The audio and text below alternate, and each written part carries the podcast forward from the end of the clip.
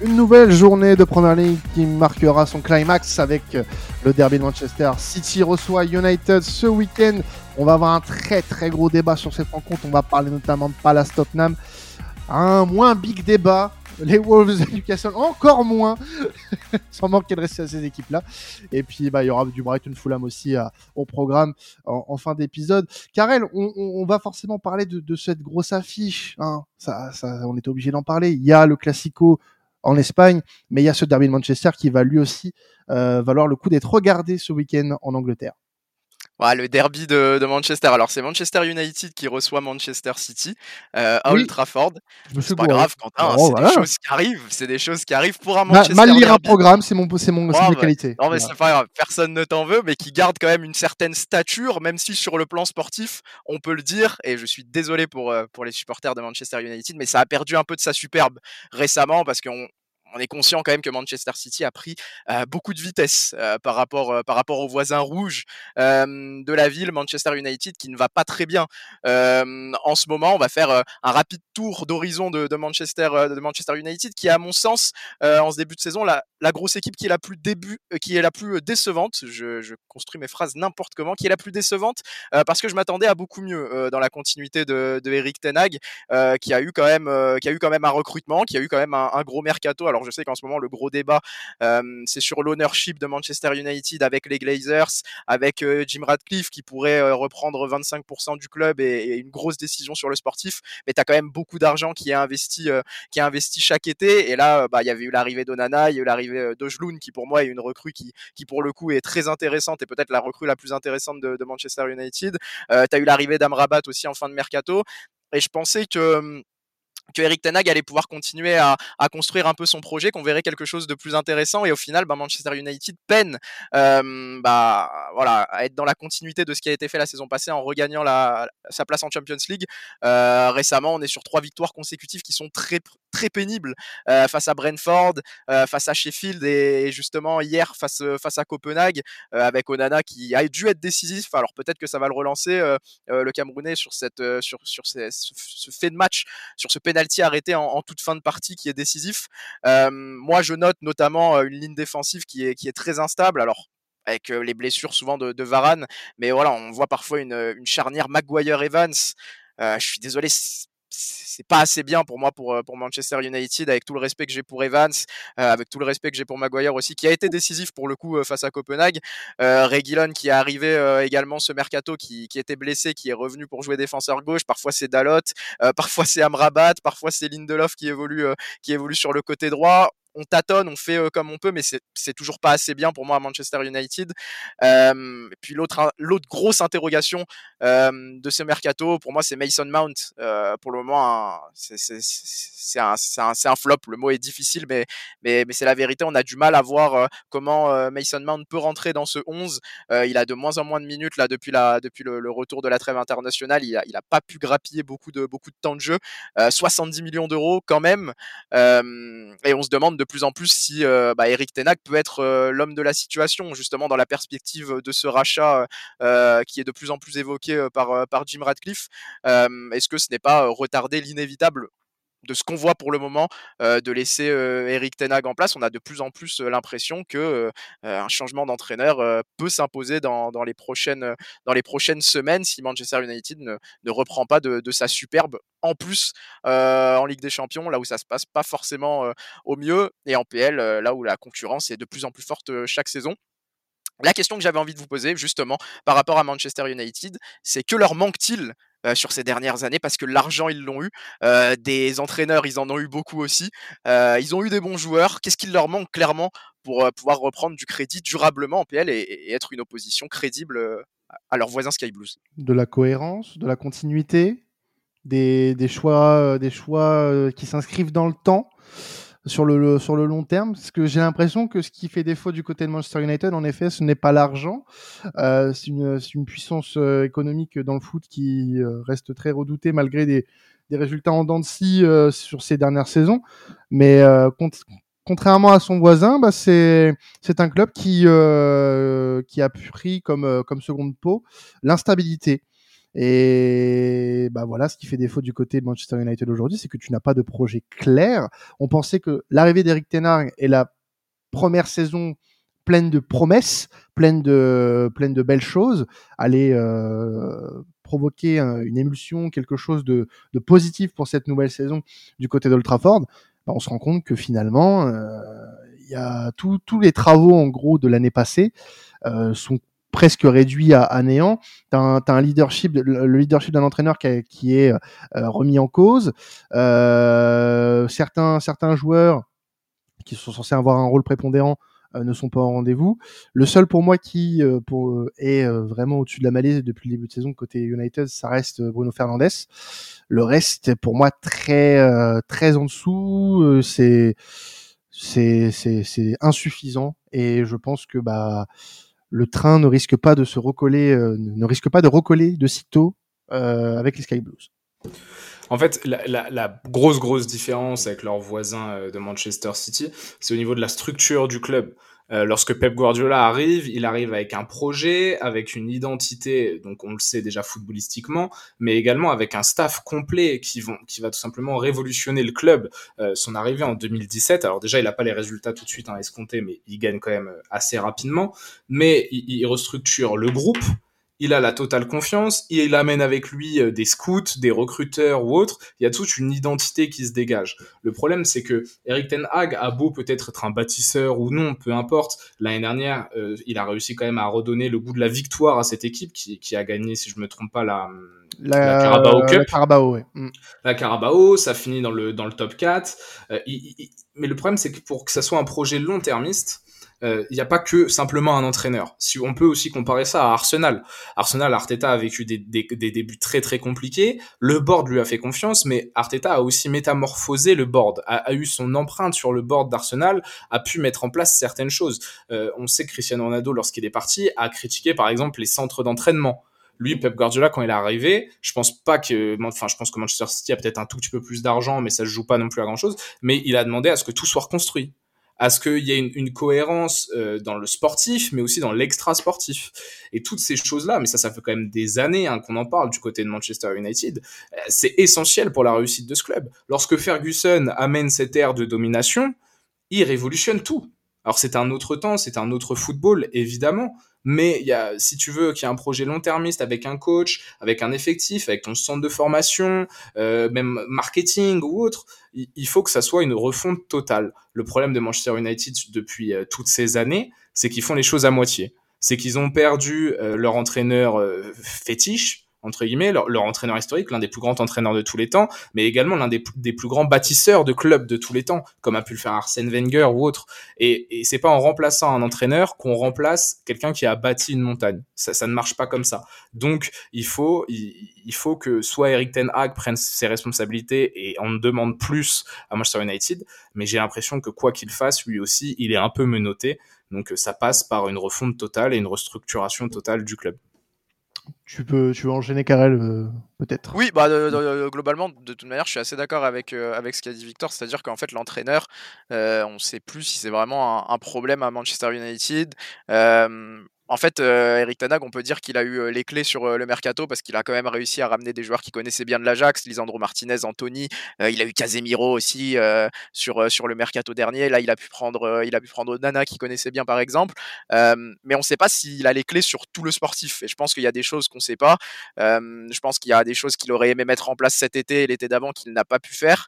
Et c'est un problème qui, qui, est très global à Manchester United. Je sais même pas si enchaîner, voilà, enfin, je le sais, je sais que c'est pas la solution mais enchaîner les entraîneurs, c'est plus vraiment la solution. Et je comprends que certains euh, supporters se, se ont espoir presque uniquement maintenant à un changement de, direction parce que euh, ça semble être euh, vraiment le gros problème à, Manchester United aujourd'hui. Le, contexte est vraiment pas simple. Hein. Il, y a, il, y a, toute une notion de contexte du côté de Manchester United où au-delà de parce que tu as raison de parler du mercato, il y a quand même des choix Ten Hag au niveau du mercato qui sont hésitants. Euh, je ne sais pas si Mason Mount c'était l'une de ses prios à lui, par exemple, mais euh, ça c'est un choix euh, qui est plus que discutable. Ramener toute sa toute sa petite bande de l'Ajax, dans un en première ligue, etc. C'est autre chose. C'est enfin et après il souffre d'énormément de malchance, de blessures. Mais justement, ces blessures à répétition, est-ce que c'est pas symptomatique d'un d'un d'un mauvais équipement au niveau du club, tu vois, d'un mauvais centre de, enfin d'un un mauvais centre médical, d'un staff incompétent, euh, les problèmes, enfin les problèmes liés vraiment toujours à l'extra sportif. Il y a trop, il y a trop de choses. Euh, je pense que Tenag a une part de responsabilité sur ce début de saison. Je pense qu'il fait des mauvais choix, mais je pense que le contexte ne l'aide pas, qu'il est, qu'il est en train de perdre les derniers cheveux qu'il a sur le caillou. Et moi, je me souviens bah, d'une phrase. Énorme, hein. Et, et, et, et, je me souviens d'une phrase. Moi, José Mourinho a dit le plus grand exploit de ma carrière, c'est d'avoir fini deuxième avec Manchester United. Mm. Et, et, c'est très c'est très facile de dire ça. Et euh, d'ailleurs on est ça fait plusieurs je suis sûr que ça a déjà ressortir dans plein de podcasts dans plein de vidéos YouTube de plein de gens qui parlent de Manchester United. Mais cette phrase là elle a un écho incroyable incroyable. Et il faut se rendre compte de ça. Tony tu voulais euh, conclure là-dessus euh, je t'ai vu lever la main. Oui, parce que moi, moi, il y, a une question que je me pose parce que honnêtement, la première saison de Tenag, j'avais plutôt bien aimé. Hein, j'ai trouvé vraiment, vraiment correct. Mais euh, plus euh, ça a avancé et plus je me demande si vraiment la direction et sont vraiment en accord avec euh, certains choix. Parce que j'ai l'impression qu'il y a un déséquilibre vraiment d'accord entre les deux sur certains points qui fait que du coup Manchester United a vraiment du mal à passer certains caps. Du coup, on peut, on peut profiter de parler un petit peu de City avant de passer au Palace Tottenham, Karel. City qui est un peu plus discret sur ces dernières semaines. Oui, je trouve qu'on parle un peu moins de Manchester City euh, récemment, mais c'est pas pour autant que ça leur va mal. Je pense que ça leur va même euh, plutôt bien. Euh, ils sont un peu moins en lumière. je pense aussi que, la victoire l'an passé en Ligue des Champions a enlevé un peu de, focus médiatique sur, sur Manchester City. Ça faisait très longtemps qu'on attendait cette, cette victoire européenne et, mine de rien, je pense que eux aussi au niveau de, la pression, au niveau des attentes, ça leur a fait, ça leur a fait un peu de bien. C'est une saison de transition. Il y a eu les départs de Gundogan, il y a eu les départ de Mares par exemple. Euh, voilà, il faut intégrer des, nouvelles recrues comme Kovacic, comme Jérémy Doku, et Manchester City est en train de le faire en douceur, euh, plutôt dans l'ombre, je trouve, mais bah, au final, euh, le bilan pour Manchester City, c'est qu'ils sont deuxième de première ligue, ils sont totalement au contact de Tottenham qui a deux points de plus, ils sont à égalité de points avec Arsenal et, et avec Liverpool, il me semble. ils sont premiers de leur groupe de Ligue des Champions, ils ont fait un 9 sur 9 tout ça euh, en, sur un début de saison où Kevin De Bruyne euh, est absent. Donc euh, je trouve que Manchester City, là où ils avaient l'habitude de démarrer peut-être un peu comme, comme un diesel, un peu en douceur leur saison et finir très fort, bah, ils sont en train de bien négocier leur début de saison comptablement, même s'il y a eu bah, trois revers notables, notamment face à Arsenal, notamment face à Wolverhampton et face à Newcastle en Carabao Cup. Mais il n'y a pas vraiment d'inquiétude qui ressort, il n'y a pas vraiment d'inquiétude médiatique non plus. Je trouve que Manchester City fait son bout de chemin et c'est ça qui me pousse à croire aussi que bah ils vont faire le taf euh, tranquillement, je pense à Old Trafford, euh, peut-être avec un peu de froideur, mais je les vois pas vraiment douter euh, contre contre les Red Devils parce que bah c'est quand même un début de saison assez serein et puis sans, sans, trop faire de bruit je les trouve je les trouve assez voilà plein de plein de sérénité et, j'ai hâte de voir aussi comment ils finissent leur saison parce qu'on sait que les rushs de fin de saison c'est leur truc à Manchester City donc j'ai hâte de voir s'ils sont rassasiés par rapport à l'an passé ou s'ils vont continuer à enchaîner comme ils l'ont souvent fait sous, sous Pep Guardiola un prono, messieurs, avant de, passer au, au, prochain, au, prochain, au prochain débat. Euh, moi, je vois une victoire nette sans bavure, 0-3. Pour, 0-3, euh, bah, mais écoute, moi, je, je, venais d'en parler. Je, voyais, je vois une victoire aussi de, de Manchester City. Alors, peut-être pas euh, une victoire écrasante, mais je vois bien Manchester City l'emporter 2-0. Un match, un match sec, un match froid de la part des Sky Blues. Moi, franchement, moi, franchement je, vais, je vais faire fi à tout ce qui se passe depuis le début de la saison puisque un derby est un derby et ça se gagne. Donc, mais euh, je reste dans la lignée de ce que vous avez dit. Je pense un petit 2-1 pour City, ça, devrait le faire. Mon cher Tony, qu'en penses-tu? Moi, très clairement, je vais continuer euh, sur un prono match nul. Je ne sais pas pourquoi, mais ah, ah, on l'a perdu. On a perdu Tony en cours de route. C'est pas grave, il, il, doit être ému par, euh, par euh, ce qu'on est en train de regarder euh, pendant que nous enregistrons. on ne t'entend plus, Tony. Tu, c'est rien de parler. On, nous, on t'entend plus. tu peux couper. On t'entend plus. Victor, si t'as, il est en train de se rendre compte là. Victor, si t'as un prono, n'hésite pas. Ah, c'est dommage parce que je pense qu'on était parti sur une belle tirade là. C'est vraiment dommage que le son soit coupé. Ouais, pas faux. Euh, mais euh, un, petit, un petit pronostic. Je pense que Manchester City va s'imposer. Euh, je dirais 3, 3 buts à 1. 3 buts à 1. cette équipe de Manchester City a encore, en tout cas sur ce début de saison, a, a, gardé l'avance qu'elle a sur la majorité des équipes de Première Ligue, euh, mis à part peut-être Arsenal, avec qui ça discute. Mais donc il devrait logiquement euh, s'imposer, profiter de, de ces temps faibles de Manchester United. Non, on t'entendait plus, Tony. Si tu, veux, si tu veux continuer, je sais pas si tu nous entends à nouveau. Ouais, désolé, c'est Free en ce moment qui, qui déconne beaucoup. Donc, ah là là. Euh, je sais plus exactement où est-ce que j'en étais. Bah, Donne-nous ton prono. Au tout début, on n'a pas entendu euh, grand-chose, à part le début. Au tout début, bah, alors moi j'étais plutôt du coup sur un match nul parce que honnêtement, euh, je vois vraiment euh, United vraiment ne, ne, pas céder facilement à City malgré leurs difficultés. Et euh, comme on l'a dit, c'est le derby de Manchester et très clairement, de temps en temps, ça réussit beaucoup à United et, honnête, et je les vois vraiment poser vraiment un, un petit problème à City pour un peu les ralentir sur cette cadence au podium. Eh ben, très bien. Merci à tous euh, d'avoir donné votre petit pronostic pour ce grand match. Euh, passons du côté euh, de Palace euh, qui va recevoir Tottenham. Alors, ça sera un débat un peu moins grand, mais c'est un, un, un, match qui aura toute son importance puisque on parle euh, bah, du, du, leader de, de, Première Ligue, tout simplement, eh oui. Tottenham, qui se déplace euh, chez une équipe un peu en mal de résultats. N'en déplaise, hein à Flo, on parle du leader oui. de première ligue invaincu. Euh, Tottenham qui vit, euh, qui vit très bien au final ce rebuild sans Coupe d'Europe. Alors moi je pense que ça fait euh, beaucoup de bien aussi à, à Pochettinoglou dans la gestion de son effectif de pouvoir se focus entièrement sur le championnat. Pourquoi? Parce que je trouve qu'il y a une petite similitude justement avec le Arsenal d'Arteta la saison passée, c'est que c'est souvent le même 11 qui est aligné. Alors pas forcément souvent le même 11 exactement, mais souvent les hommes forts qu'on retrouve week-end après week-end. Et je trouve que un match par semaine, ça permet justement à Pochettinoglou de pouvoir compter sur sur cette fraîcheur de, de ces hommes de ces hommes forts. Alors je pense à je pense à Pape Matarsar, je pense à Bissouma, je pense à Son, je pense euh, à des hommes comme euh, Udogi, Van de Ven, qui pour moi est une vraie révélation de ce début de saison par rapport euh, voilà, à la classe euh, du joueur, par rapport euh, à sa fiabilité. c'est un joueur qui était ciblé à un moment justement par, par Liverpool, donc il y avait beaucoup de, de scouts qu'il avait, qu'il avait dans leur ligne de mire, et c'est pas pour rien parce que je trouve qu'il a permis à, à, Romero aussi de retrouver aussi beaucoup de, solidité avec un, deuxième homme en charnière qui est, bah, qui est très fiable justement. Et puis je pense surtout à James Madison, qui pour moi est peut-être le meilleur joueur de ce début de saison en PL. Franchement, c'est il, nous réconcilie un peu euh, avec le football. Je trouve que c'est un profil de joueur qu'on voit plus forcément énormément euh, bah, dans, dans, les équipes euh, modernes. Et honnêtement, c'est du très très haut niveau. Euh, encore décisif justement face face à Fulham euh, ce lundi. Euh, ce lundi justement une prestation qui n'a pas forcément beaucoup plu à Pochettinoglou, mais les Spurs l'ont quand même emporté 2-0 assez froidement, avec quand même une certaine maîtrise, même si Fulham a été dangereux en transition. Je trouve que c'est assez symptomatique d'une équipe qui est très en confiance sur ce début de saison et qui peut potentiellement aller chercher quelque chose, au moins un top 4. Et moi justement ma question pour vous messieurs rapidement, ça va être est-ce que Tottenham peut tenir cette cadence, sachant que lors des sept prochaines journées, il y aura des affiches face à Chelsea, face à Aston Villa, face à Manchester City, face à West Ham, face à Newcastle.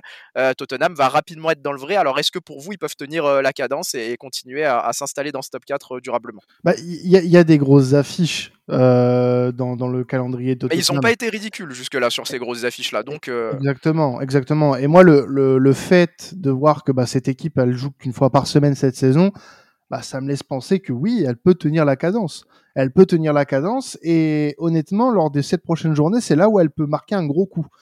C'est là où elle peut vraiment euh, marquer euh, l'appel de son empreinte cette saison et se dire Tottenham est un prétendant au titre sérieux et dire j'emmerde Florent. Voilà, Florent qui aime beaucoup Tottenham, enfin, qui aime beaucoup le style de jeu de Tottenham en plus. Donc oui, peu... a, non, non, non, je suis, ta, je suis taquin avec lui parce que je, je, je sais que il, il, il aime beaucoup euh, voir Tottenham cette il saison. Il n'est pas biaisé pour le coup. Voilà, mais euh, il n'est pas convaincu de, euh, voilà, de, de leur capacité de la, à tenir de la, sur de la fiabilité sur le long terme de cette équipe ce que, ce que je, ne pense pas, parce qu'avec le seul match par semaine et l'effectif à disposition de, de Pochettinoglou, qui, qui le bonifie d'une manière exceptionnelle depuis le début de saison, euh, je pense que cette équipe peut vraiment tenir la baraque et au-delà de ces sept matchs-là, devenir vraiment un prétendant sérieux au titre qu'avec avec Arsenal, avec avec Manchester City pour cette saison. Maintenant, ne nous, nous emballons pas.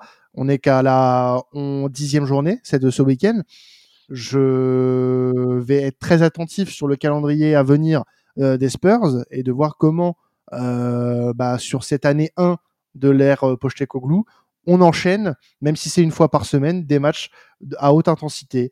Euh, le match face à Chelsea, ce sera pas une mince affaire puisque Chelsea revient plutôt bien ces dernières semaines et prouve euh, que sur des gros matchs, euh, ça peut embêter des équipes qui jouent le titre. Villa, bah, c'est Unai Emery, voilà, Unai Emery, ça, ça joue bien. City, est-ce qu'on a besoin d'évoquer vraiment pourquoi City ça va être compliqué? West Ham, c'est un club ultra chiant à jouer. Euh, on sait jamais de, quelle façon aborder euh, ce genre de match. Et puis Newcastle, ça peut être euh, pour moi, je trouve sur le début de saison le plus simple à aborder. Euh, donc oui, Tottenham peut tenir la cadence. Il y, a, il y a deux trois facteurs à prendre en compte. Je trouve que l'effectif de Tottenham et c'est là la chance de Postecoglou de ne jouer que une fois par semaine, il manque un peu de profondeur. Euh, notamment un peu dans tous les secteurs en plus finalement. Euh, heureusement d'ailleurs qu'ils ont conservé Heuberg euh, cet été, qu'il n'est pas parti du côté de l'Atlético, parce qu'au milieu de terrain aussi, c'est voilà. Donc attention aux blessures.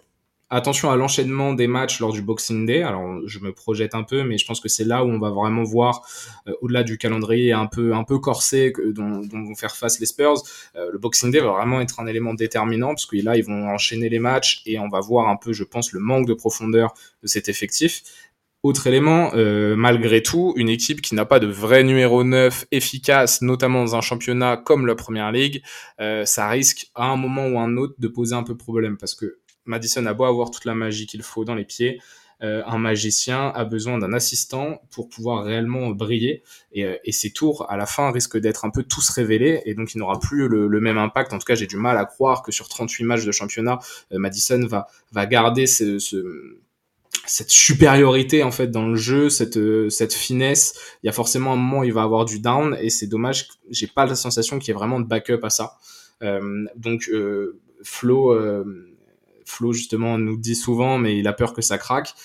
ce calendrier là très chargé qui arrive va vraiment être un premier révélateur. Attention aux blessures, attention à la méforme offensive qui peut vite arriver. Euh, autant défensivement, j'ai pas trop de soucis, je trouve. Euh, même si attention à une blessure aussi dans le secteur défensif, tu peux rapidement perdre en, qualité. Euh, donc il y a, des, enjeux à venir et Tottenham, euh, je pense, est, à son carrefour. Arrive au carrefour de sa saison là, euh, là bientôt et notamment au Boxing Day. Si, est-ce que j'ai le droit de enfin de rebondir rapidement sur ce qu'a dit Victor Quentin? Tu as le droit, mais on va déborder. Ok, bon, bah, on déborde alors. non, mais alors, il, a bien fait d'évoquer la profondeur d'effectif parce que c'était un de mes points et c'est justement parce qu'il y a des grosses blessures, justement de Betancourt, de Perisic ou de Solomon, euh, qu'il y a ces problèmes de profondeur. Il y a Brendan Johnson qui a refait une apparition, qui a refait son apparition face à Fulham, qui lui, pour le coup, est une très grosse recrue et qui peut être un, un bon backup euh, offensif. Euh, et pour euh, voilà, compléter encore ce que disait Victor, je pense que pour le moment, l'assistant principal de Madison euh, sur ce poste de offensif, c'est vraiment Hugminson. Euh, donc euh, voilà, faut voir comment comment ils enchaînent. Effectivement, surtout que Madison, c'est un joueur qui est plutôt injury prone dans l'idée. Euh, des joueurs comme Bissouma, c'est des joueurs qui ont eu des grosses blessures également. Son n'a pas forcément été le plus épargné non plus. Donc voilà, c'est sûr qu'il faut voir comment ils arrivent à enchaîner. Ça va être la, le gros défi. Mais on l'a dit, le fait de ne pas avoir de joutes européennes qui viennent euh, s'intercaler sur les matchs de PL, c'est vraiment le gros avantage des hommes de, de Pochettino cette saison. Et c'est pas le joueur le plus régulier aussi, hein, Madison. Là, c'est étonnant ouais, sur le début ouais, de saison. Mais, mais faut, attention. Faut voir, faut voir la dimension qu'il prend aussi euh, dans ce Tottenham parce que pour le moment, euh, pour le moment il enchaîne bien. Mm. Faut voir, il peut, il peut changer de dimension potentiellement aussi sur cette saison avec Pochettino, donc euh, faut, faut voir. Karim, si tu voulais rajouter avant qu'on passe au, au, prochain débat, vas-y. Non, moi ce que, non, moi ce que je voulais dire, c'est, bah, je rejoins totalement Victor sur sur les blessures. Et d'ailleurs, petit aparté, je vous invite à regarder le hors, écouter le hors-série sur les blessures. Franchement, c'était magnifique. Mais moi, si vous voulez, si vous voulez mon avis, moi franchement, euh, les big, euh, les plus gros défis qu'on aura, qu'on qu'auront les, Spurs, ce sera plus contre contre les clubs comme City ou euh, ou Chelsea. Et bah, comme Victor, moi je me je me focaliserai plus sur le sur le Boxing Day. Mais en, tout cas, l'enchaînement des matchs qui va qui va arriver va être un sacré défi pour Pochettino. Passons, euh, si vous le voulez bien, messieurs, du côté euh, de Wolverhampton, puisque les Wolves vont recevoir Newcastle avec euh, ce petit euh, fait divers, euh, la suspension, la suspension de Tonali, hein. sacré fait divers qui a, fait grand bruit. On en a beaucoup parlé lors du podcast série à la semaine dernière avec Tony notamment. Euh, donc euh, un ban, voilà, pour Tonali, une suspension assez lourde qui risque bah, d'handicaper un petit peu les Magpies. Oui, bah, je, me doutais que vous en aviez parlé avec, euh, avec Tony, qu'il n'avait pas raté ça pour le podcast Serie A. C'est pour ça qu'on va pas trop s'étendre sur le motif. Je pense qu'on le connaît tous. C'est lié à la pratique euh, illégale du betting. Donc voilà, c'est très dommage pour Tonali qui venait d'arriver à Newcastle, euh, qui prenait une place prépondérante dans le 11 des Diables, dans une équipe qui joue la Ligue des Champions. C'est bête, c'est bête et c'est une, une suspension au niveau de la durée qui est lourde, mais qui fait écho à celle d'Ivan Tony, qui a pris 9 mois tout simplement. Donc ça me paraît euh, plutôt, euh, plutôt fair euh, dans l'idée. Alors voilà, sans rentrer dans les détails de la sanction, on va se demander quel va être l'impact pour les Magpies, parce qu'on les a vus perdre face à Dortmund hier. Alors c'est un match qu'ils auraient très bien pu gagner, notamment parce que Kobel a fait une prestation exceptionnelle, que Newcastle a touché deux fois les montants. Mais c'est un match qu'ils ont perdu finalement, qui les met dans une position un peu compliquée au niveau de, ce groupe, bah, qui est quand même composé du PSG, de Dortmund, de Newcastle eux-mêmes et de Milan. Donc euh, Newcastle s'était mis dans une bonne position en l'emportant assez largement contre le PSG, mais là on est à un tournant euh, justement de cette saison. Euh, plus récem- enfin plus plus anciennement dans les podcasts PL, on s'était demandé si l'effectif était assez large, si Newcastle avait l'expérience, si Howe avait l'expérience et la flexibilité tactique pour jongler entre la Première Ligue et la Ligue des Champions et pour aller chercher aller un huitième de Ligue des Champions et une nouvelle place qualificative pour la LDC pour Newcastle. Et je trouve qu'avec cette absence de Tonali qui va être quand même sur le long terme pour un joueur qui s'était installé dans le milieu de terrain euh, et qui était euh, voué à être une pièce forte de l'effectif euh, des Magpies, c'est quand même un gros coup dur. Donc moi la question que j'avais envie de vous poser, c'est dans ce contexte de calendrier très chargé pour, Newcastle, est-ce que l'absence de Tonali peut faire basculer la saison des Magpies dans quelque chose d'un peu plus négatif? Je parle d'une absence du top 5 et je parle d'une élimination en Ligue des Champions. Moi, franchement, je vais juste commencer par, euh, par une info que j'ai vue pendant que, que, pendant que tu parlais de Sandro Tonali. Euh, la presse anglaise annonce que, annonce que Newcastle est sur M- Scott McTominay pour le mercato hivernal. Justement, pour pallier au- à l'absence de Sandro Tonali. Ah, la fausse bonne idée. Oh. C'est bien d'avoir déjà une idée de remplacement, mais c'est quand même pas le même, euh, le même calibre. Ouais, voilà. Mais, mais en tout cas, à voir. Mais euh, moi, franchement, moi, je pense pas que. Je pense déjà qu'en plus d'avoir un impact euh, pour Newcastle, ça a aussi, et je pense que, et je pense que Tony peut en parler, ça a un- aussi un impact pour la Squadra Azzurra euh, dans l'optique euh, de la qualification pour, euh, pour l'Euro. Mais euh, moi, je pense que ça a plus un impact, euh, je dirais, euh, mental, et pour le joueur, et pour, euh, et pour l'équipe de Newcastle. Moi, je suis pas. Vas-y, ouais, vas-y, Victor, vas-y. Alors, je rebondis sur le McTominay. Moi, je trouve que c'est une très bonne idée de dépannage, un mercato hivernal. Oh, le unpopular Euh, opinion. Moi, Mais parce que Sandro Tonali, sur le début de saison, on a vu que pour l'instant, ses capacités euh, et ses caractéristiques ne se fondaient pas encore C'est totalement. pas l'adaptation la plus express, ouais. Voilà, parce que je pense que Eddie Howe s'attendait. Euh, alors, je- il connaît très bien Sandro Tonali, hein, je suis persuadé, et les recruteurs du Newcastle aussi, mais euh, en tout, il a eu beaucoup de mal à, à- à utiliser ses caractéristiques premières pour vraiment exploser et euh, faire de ce milieu de terrain une nouvelle salle des machines avec vraiment un gros step-up. Au contraire de McTominay, qui je trouve, lui, par contre, ses caractéristiques fit tout de suite. Et tu as tout de suite, alors c'est pas mieux que Tonali ou autre, mais je pense que sur les, les trois premiers mois de Tonali qu'on a eu, un McTominay qui arrive au mercato d'hiver est tout aussi euh, resplendissant que Tonali, si ce n'est tout de suite, il peut amener un petit step-up, mais avec un plafond de verre très bas, hein, qu'on soit bien d'accord, tandis que celui de Tonali était très haut, parce que Guimarães, Tonali, euh, Joe Ellington ou Longstaff, peu importe, ça, ça, ça faisait partie des me- meilleurs milieux de PL. Avec McTominay, par contre, tu t'assures tout de suite certains résultats. Moi, je trouve que c'est plutôt une bonne idée et que Sandro Tonali, sa suspension, va peut-être faire aussi réfléchir le board de Newcastle pour se dire, ok, ce genre de joueur euh, fin techniquement, qui a quand même du coffre. Antonelli a, a, un certain volume de jeu, une endurance nette, euh, une bonne capacité à la récupération, mais un peu en fait limité dans certains, dans le pressing, dans la capacité de pressing, dans l'intelligence de jeu sans ballon. Sandro Tonali, pour moi, doit vraiment s'améliorer. Des joueurs comme McTominay et autres, qui ont tout de suite le profil Première Ligue et qui ont tout de suite ce profil-là de projection, d'effort ou autre, euh, ça va peut-être les faire réfléchir sur, leur, euh, sur leurs ambitions de recrutement à l'avenir et à, à pas euh, prendre que du joueur au talent, mais un peu plus au fit. Vas-y, Karel, vas-y. Bah, je suis, assez d'accord sur, euh, sur McTominay. Je pense que c'est pas le même potentiel et le même plafond que Tonali.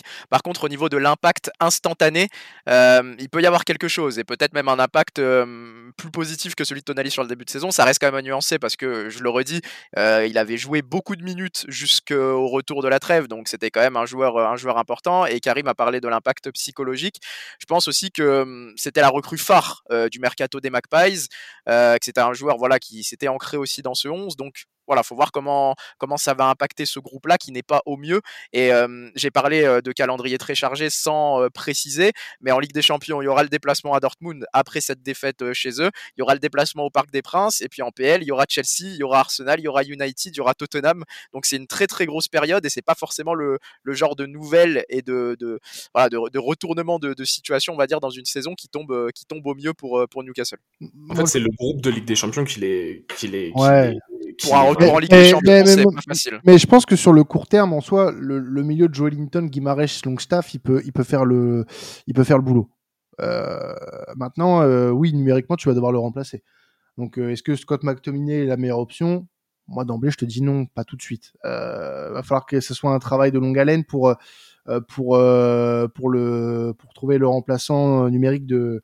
Sachant de voilà, Ouais, mais tu sais, c'est un mercato d'hiver, Quentin. C'est, mis enfin, so- c'est- t'as mis c'est 60 un millions mercato sur d'hiver. Tonali, mais, Tu vas, pas, tu vas pas foutre 50 millions sur un milieu de terrain. Là, là non, mais, mais, mais- sur oui, mais. United, United va le vendre cher, vous, vous, vous imaginez. Non, mais c'est un prêt, c'est un prêt. C'est un prêt. Moi, je pense, si, si je suis Newcastle, je négocie un prêt de McTominay. À voir, parce que là, McTominay est en train de, remonter dans euh, la hiérarchie. euh, pour- C'est dans- l'intérêt pour United parce que là tu prêtes un tu prêtes un en direct au top 4. Bien sûr. C'est, c'est vrai, mais, euh, mais sinon, c'est après avec option d'achat, avec une option d'achat que tu lèves pas à la fin, tu vois, quelque chose, tu, tu leur dis, je vous donne un peu d'argent, je vous donne 5-10 millions euh, pour, le, pour le prêt sur 6 mois. Tu et veux je que United continue à couler toi hein Toi t'as pas de pitié toi.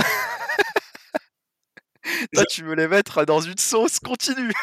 Non, mais je trouve que dans l'idée, en tout cas, le profil est parfait. Après, il y aura peut-être d'autres opportunités, euh, mais je les vois mal investir dans tous les cas sur un milieu de terrain. Enfin, le- il est suspendu pour 10 mois, donc il reviendra euh, en début de en début de saison euh, 2024. euh, ouais, c'est ça, 2024-2025. Mm.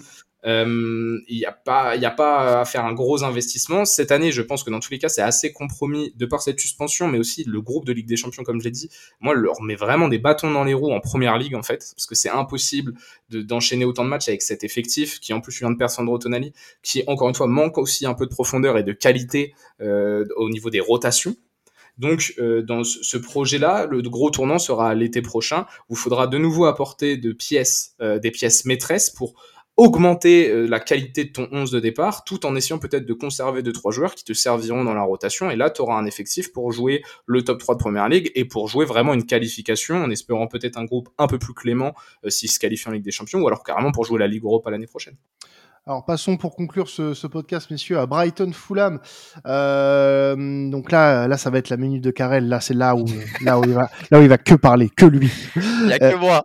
Ah, que lui. Donc la, la, la Coupe d'Europe qui, est, qui, est- qui a l'air pour le moment de faire un peu mal quand même aux, aux- Seagulls, euh, avec un démarrage un peu en dents de scie, une défaite et, et un nul, euh, qui joue l'Ajax au moment où on enregistre ce podcast. Dans une heure et demie. Ah, dans, dans une heure et demie exactement au moment où on enregistre ce podcast. Donc, on ne connaît pas le résultat euh, de Brighton face à l'Ajax. Mais pour le moment, ça a l'air d'un un peu plomber quand même les Seagulls en ce début de saison. Oui, alors bah, ça va être ma minute parce qu'on a fait des bons débats et qu'il va falloir que j'aille euh, j'aille euh, rapidement. L'essentiel Voilà, je pense que Quentin le sait, on est conscient. Euh, voilà, c'est à relativiser quand même cette mauvaise forme euh, parce qu'il y a eu un match face à Chelsea, face à Aston Villa, face à l'OM, euh, face à Liverpool, face à Manchester City, mais on peut se demander si c'est euh, le symbole du- d'une marche qui est peut-être encore un peu trop haute euh, au niveau de l'enchaînement des matchs pour Brighton. Alors, Roberto De Zerbi en avait parlé après le match face à Aston Villa, avant le match face à l'OM. Euh, il avait évoqué une équipe qui était fatigué mentalement, qui était fatigué physiquement, qui doit encore s'habituer à l'enchaînement des matchs tous les trois jours parce que c'est une grande première la Coupe d'Europe pour Brighton. Et à toutes ces données-là, il y a eu bah, une conséquence qui est une conséquence très lourde pour Brighton, c'est la blessure de, de Solimarch, qui s'est blessé au genou face à Manchester City et celle de Danny Welbeck également. Donc je pense qu'on peut voir ça comme une confirmation, comme voilà un, symbole de cet enchaînement avec la Coupe d'Europe qui fait mal à Brighton cette saison et qui peut potentiellement leur faire mal aussi dans leur dans leur conquête d'une nouvelle place européenne en Première Ligue. voilà, les Seagulls ils vont avoir l'occasion de voilà souffler un peu et de se relancer à domicile face à Fulham. Mais tu l'as dit, Quentin. avant ça, il y aura un match face à l'Ajax qui va être difficile et qui va être déjà décisif euh, dans ce groupe euh, d'Europa parce que je crois que je crois que l'OM mène en plus, donc euh, il va falloir bien s'accrocher pour Brighton. voilà, on, leur en veut pas aux Seagulls parce que ils sont quand même très agréables à voir. On sait que c'est pas forcément un effectif qui est taillé pour jouer sur tous les tableaux, mais on voit que la Coupe d'Europe c'est peut-être un, un bien pour un grand mal sur cette saison, même si, encore une fois, ça reste à relativiser. C'est une belle expérience et Brighton fait quand même, affiche quand même un visage qui est séduisant, donc ça reste à relativiser, mais fallait en parler aussi dans le mal comme on en parle dans le bien. On reste confiant pour les Seagulls malgré tout en ce début de saison. Merci à toi, Karel, pour cette présentation de cette dixième journée de Première Ligue et merci à vous de nous avoir suivis pour cet épisode Première Ligue. Vous pouvez continuer à nous écouter avec la Liga, la Bundes et la Serie A comme chaque semaine. On se retrouve la semaine prochaine pour une nouvelle journée de Première Ligue. N'oubliez pas le petit 5 étoiles avant de quitter cet épisode. C'était traditionnel. Passez un excellent week-end de football. Ciao tout le monde.